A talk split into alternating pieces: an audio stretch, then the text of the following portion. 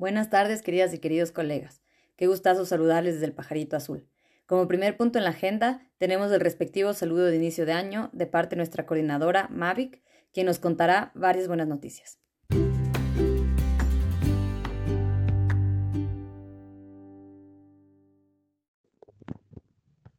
Hola con todos y todas. Primeramente quisiera desearles un feliz, próspero y muy saludable 2022 que este año esté lleno de muchas alegrías y logros a nivel personal y familiar y que ante todo logremos permanecer con buena salud, que es lo más importante. A pesar de las circunstancias que vivimos del año pasado, donde la pandemia seguía siendo un gran factor determinante en nuestras vidas personales y laborales, logramos avanzar y de manera muy positiva. Considero que el año 2021 estuvo lleno de muchos acontecimientos, emociones y como diríamos coloquialmente, mucho aguante. Nos pudimos ver luego de más de un año en varios talleres de planificación a inicios de año, no sé si recuerdan, soportamos mucho el frío y la lluvia y fue lindo también verlos a todos en el taller de capacitación de manejo de entornos complejos con el César Jure, donde además pudimos conocer a compañeros nuevos. Retornamos lento pero seguros a las oficinas en la Casa Alemana, al Midubi, en los municipios y ahora también en el BD. También cerramos algunos proyectos como Cities Challenge, CIS1, CFF y a su vez iniciamos nuevos como el CIS2, el CFF Asesoría COVID y Euroclima Plus Eficiencia Energética.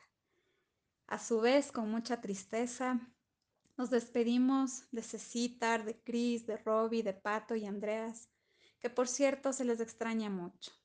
Y pues también nos despedimos de nuestra gran líder de equipo Dorotea en diciembre. Como digo, ha sido un año lleno de muchas emociones. Quiero aprovechar este espacio para felicitar todo el trabajo realizado en el 2021. Logramos como GIZ Ecuador ejecutar el 95% de nuestro presupuesto, siendo el país con mayor ejecución dentro del Departamento de Asia, Pacífico y Latinoamérica, más conocido como APLAC de la GIZ.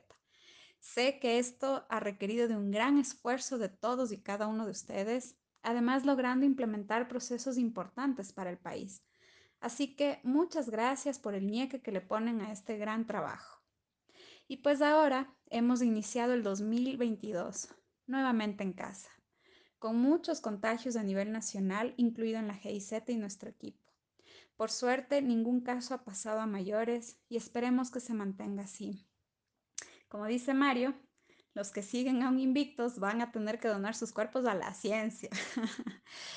Mentira nomás es, ¿no, Mario? Bueno, la verdad es que este tema nos tiene bastante preocupados y concentrados en el grupo de crisis. La situación COVID sigue siendo examinada. Estamos verificando semanalmente cómo evoluciona el proceso a nivel nacional y tomando decisiones. Esperemos la situación mejore y que podamos vernos presencialmente pronto.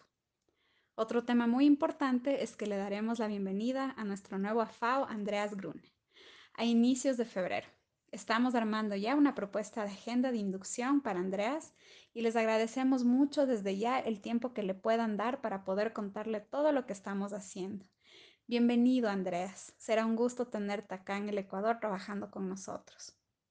Con esto, colegas, me despido y me gustaría nuevamente agradecerles a todos y cada uno de ustedes por ese gran trabajo en el 2021 y augurarles el mejor de los éxitos a todos nosotros en este 2022.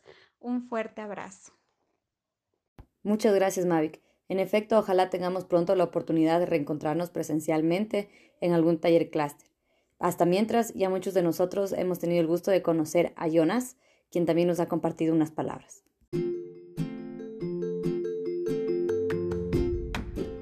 Hola equipo, con algunos ya tenía el gusto, pero me presento rápido a todos. Mi nombre es Jonas Wolf, soy el nuevo EJA de Alemania y voy a apoyar a la cooperación Líderes para Gobernar en el tema de desarrollo urbano sostenible y gestionar formatos de intercambio. Tengo 31 años y vine a Ecuador con mi esposa Rebeca y nuestra perita Maya. Hasta ahorita la ciudad nos trató muy bien, nos encanta el parque metropolitano, pero morimos por conocer más del país. Yo estudié urbanismo en la Bauhaus Universidad Weimar y la UNAM en México. Además hice una maestría en diseño urbano en la Universidad Técnica de Berlín. Mi especialización son la análisis espacial y SIG y trabajé con estas herramientas en los últimos tres años en diferentes lugares de la administración del Estado de Berlín. En este tiempo me enfoqué en temas de alojamiento adecuado para refugiados y coorganicé el primer censo de personas sin hogar en Alemania. Me encantaría contarles más de esas experiencias. Si les interesa, vamos por una chela.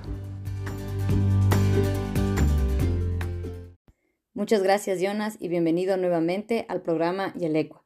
Como dicen acá también, apuntadaza eh, de cabeza y sin casco a esa chela.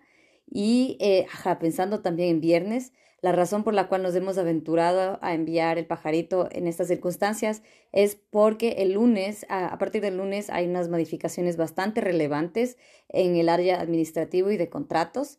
Eh, para ello hemos tenido el gusto de invitar a mm, Carla Dávila, eh, jefa de contratos, que nos va a explicar eh, algo que también nos compartió Noé por correo. Hola colegas, soy Carla Dávila de Compras y Contratos de la agencia, deseándoles un feliz 2022. Eh, paso por aquí brevemente para comentarles sobre las actualizaciones referentes a la evaluación técnica que se realiza en los procesos de licitación y adjudicación directa. Estos se aplicarán desde el 24 de enero de este año. El 17 de enero, Katy y yo enviamos un correo electrónico explicando em, los cambios, pero quiero mencionarles brevemente los cambios principales y lo que requerimos del apoyo de ustedes. Eh, con el propósito de contar con una evaluación técnica objetiva, se ha implementado el documento Anexo Sistema Evaluación Propuesta Técnica. Este documento deberá ser llenado con los criterios a ser evaluados y que consten en los TDRs de cada una de las licitaciones. Adicional también se debe colocar los porcentajes o pesos de evaluación que van a dar a cada uno de estos criterios de evaluar. Este documento debe llenarse y enviarse junto con los formularios y TDRs para dar inicio a la licitación. También les menciono que este anexo será enviado como parte de la invitación a licitar, de manera que los oferentes sepan los criterios bajo los cuales van a ser evaluados y puedan enviar una propuesta completa con toda esta información. Una vez que la licitación está en marcha y la agencia envía las ofertas técnicas, el programa complementará el formulario denominado Evaluación Técnica Económica Adjudicación, con los mismos criterios y pesos enviados en el documento inicial llamado anexo, y procederá también con la calificación a cada uno de los oferentes. Eh, únicamente pasarán a la siguiente etapa, que es la evaluación económica, los oferentes con calificación técnica que tengan más de 500 puntos. La agencia realizará la evaluación económica y enviará los resultados.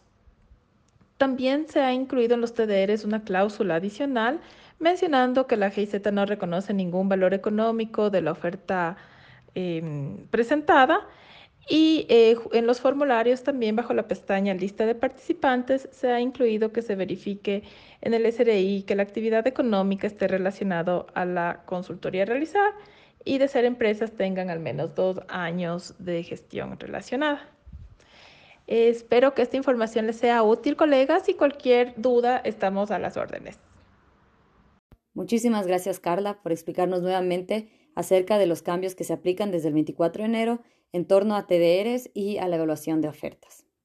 Y ahora finalmente eh, estamos muy contentos por el convenio que se ha logrado firmar entre BDBI. Eh, tenemos a Pepe que nos va a contar un poquito al respecto.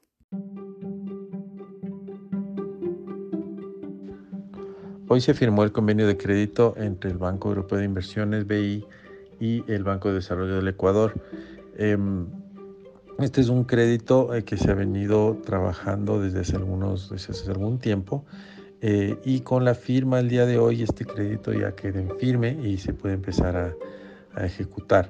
El monto del crédito es de 100 millones eh, y formará parte de un fondo al que contribuye también el BEDE con, con alrededor de 100 millones adicionales y que financiará proyectos de agua potable y saneamiento de los municipios del Ecuador. El papel del programa Felicity ha sido apoyar eh, tanto al BEDE como a los municipios en lograr levantar una cartera de proyectos que puedan ser financiados con este, con este crédito. Entonces, esa es la importancia, ¿no? Eh, tenemos, contamos ya con el trabajo que hizo Felicity para levantar la cartera y el trabajo que seguirá haciendo Felicity para levantar más proyectos. Todos estos serán parte del financiamiento que hará el BEDE para los municipios para financiar este tipo de proyectos de agua potable y saneamiento. Belleza, muchas gracias Pepe por ese breve reporte. De esta manera cerramos el pajarito azul, deseándoles un lindo fin de y agradeciendo siempre por su feedback, e invitándoles también a participar en una próxima edición. Abrazos.